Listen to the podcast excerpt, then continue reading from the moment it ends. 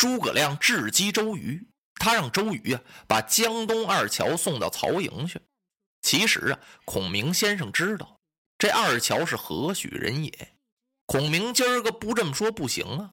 孔明先生啊有他自己的想法。那么这次由江夏来到江东，联合孙权共破曹操。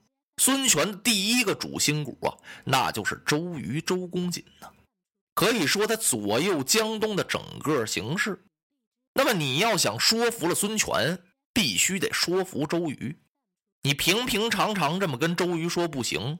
所以今儿个孔明先生想了一计，用这个事儿啊来刺激周瑜。周瑜还真火了。今天二位都在用智，周瑜周都督想让孔明先生提出来恳求周瑜帮忙解救刘备的困危，破曹操。可人家孔明先生啊，就始终没说这句话。他给周瑜念了一首《铜雀台赋》，其实啊，人家这《铜雀台赋》里啊，根本与江东二乔没有半点关系。曹植作赋的时候呢，也没想到这二桥。那铜雀台前面确实有两条飞桥是横空而上。今儿个诸葛先生是随机应变，他把那“桥”字给改了。为什么使人置信呢？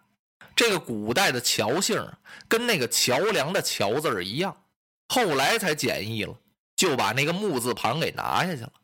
今儿个孔明先生就把这个字儿用到这儿了。这就得说是智慧，是学问，是丰富的知识。他这一说呀，不用说是周瑜，连子敬都气得够呛，鲁肃也信了。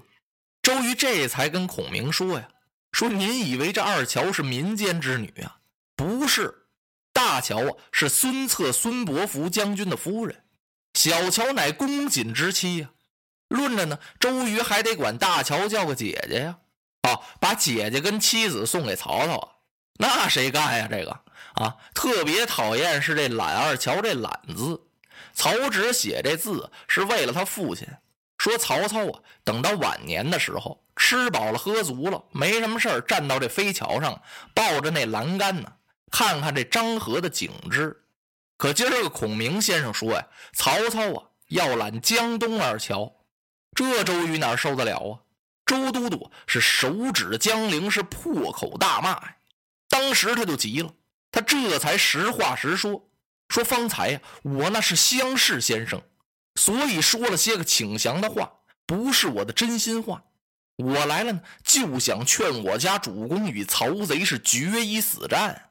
江东啊，不是季青幽并可比。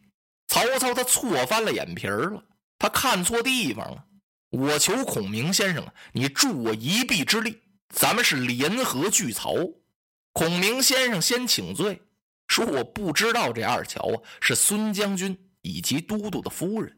那么我呢，方才失口了，真是死罪。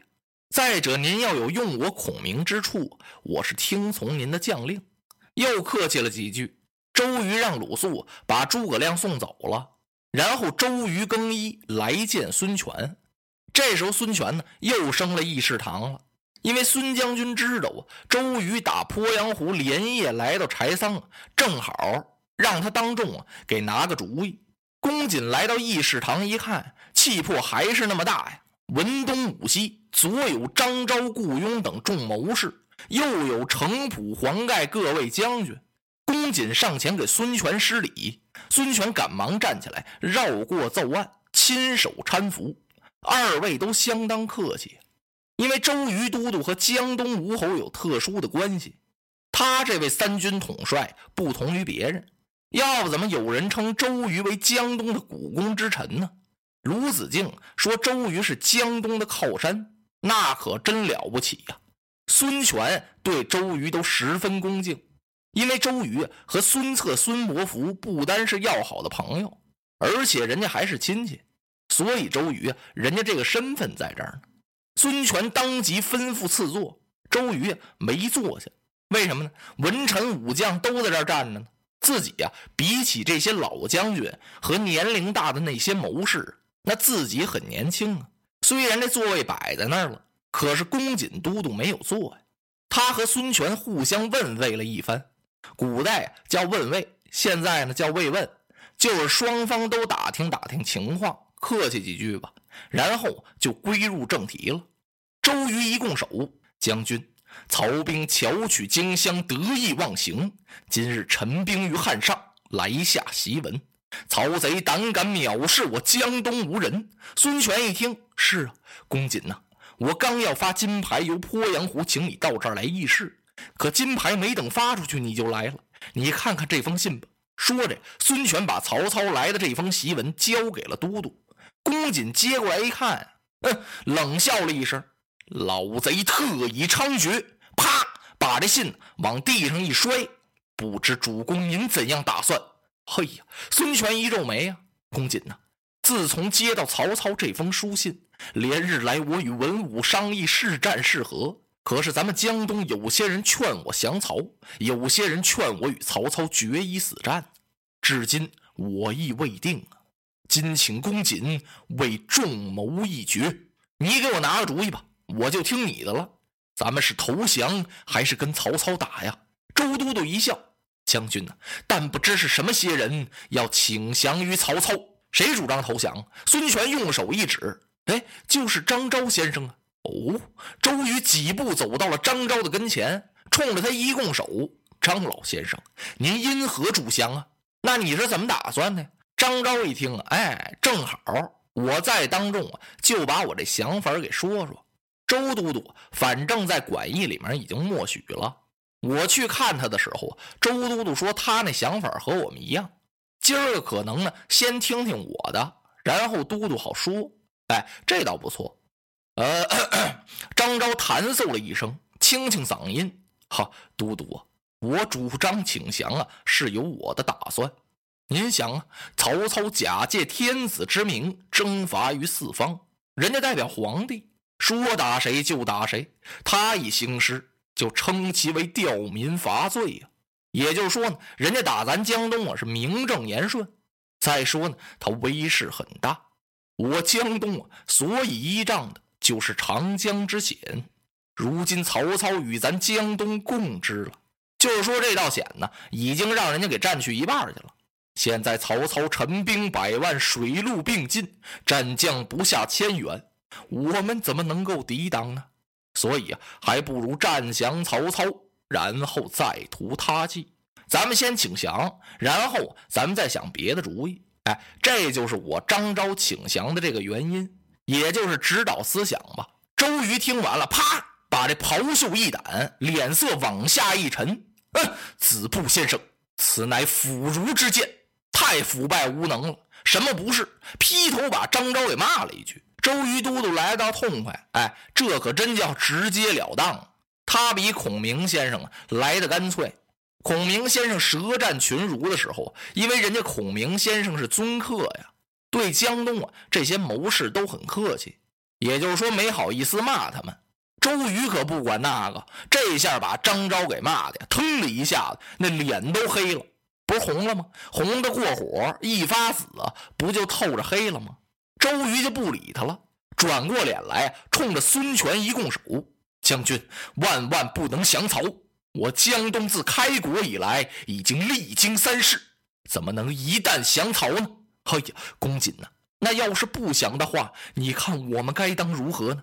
将军，曹操虽然名托汉相，他实为汉贼。你看他那牌子挺亮，汉朝的丞相，那是个篡位叛逆之贼呀！将军您呢？以神武之雄才，仗父兄之基业，占有江东六郡，兵精粮足。此时正当将军横行天下之时，除残去暴，怎能北面共守称臣呢？莫看曹操领人马百万要取我江东啊！你别看他那么凶，曹操此次陈兵汉上，他犯兵家四忌，就四个忌讳。第一个说呀，曹操有后顾之忧。他领人马打咱江东来了，一时半时取不下江东来。